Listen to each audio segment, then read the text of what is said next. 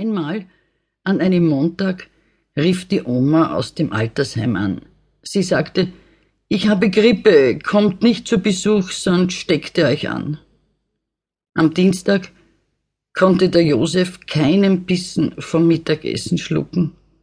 Ich komm um vor Halsweh, ich bin krank, krächzte er und legte sich ins Bett.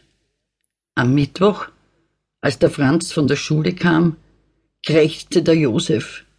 Ich hab die Leidenfrost mit der Grippe angesteckt. Den Hausdrachen sind wir für eine Woche los. Am Donnerstag blieb der Papa im Bett. Die Mama machte ihm einen Wickel, bevor sie ins Büro ging. Hast du auch die Grippe? fragte der Franz. Der Papa klapperte bloß mit den Zähnen. Das tun alle Leute, denen man ein nasses, kaltes Leintuch um den heißen Bauch wickelt. Am Freitag kam die Mama vom Büro heim, wankte zu ihrem Bett und murmelte, ich muss ein bisschen schlafen. Aber vor lauter Husten konnte sie dann doch nicht einschlafen. Da dachte der Franz, am Montag die Oma, am Dienstag der Josef, am Mittwoch der Hausdrachen, am Donnerstag der Papa, am Freitag die Mama, also bin ich am Samstag dran. Ganz sicher war der Franz, dass er morgen Grippe hatte. Und das freute ihn. Weil Grippe nicht an einem Tag vorübergeht. Die dauert ein paar Tage. Der Franz fand es gut, ein paar Tage nicht in der Schule zu sein. Der Franz fand es sogar ganz unmöglich, die nächsten paar Tage in der Schule zu sein. Auf dem Heimweg von der Schule hatte er nämlich der Efi einen Zopf abgeschnitten. 50 Zentimeter dünnen braunen Zopf mit roter Schleife daran. Das war so passiert. Er war mit der Efi, der Gabi und dem Xandi heimgegangen.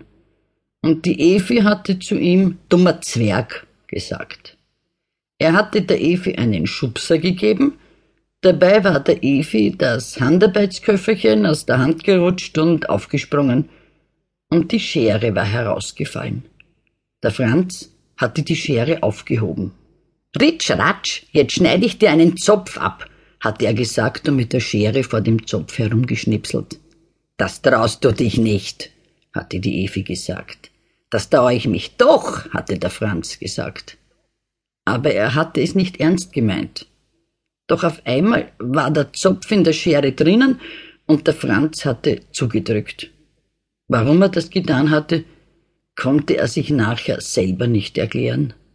Und wenn der dumme Zopf nicht gar so ein dünnes Rattenschwänzchen gewesen wäre, wäre er von einmal ein bisschen zudrücken bestimmt nicht gleich ritsch-ratsch abgewesen.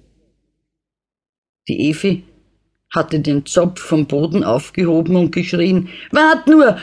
Am Montag kommt meine Mama in die Schule und sagt alles der Frau Direktor, da kannst du was erleben. Dann war sie schluchzend weggelaufen.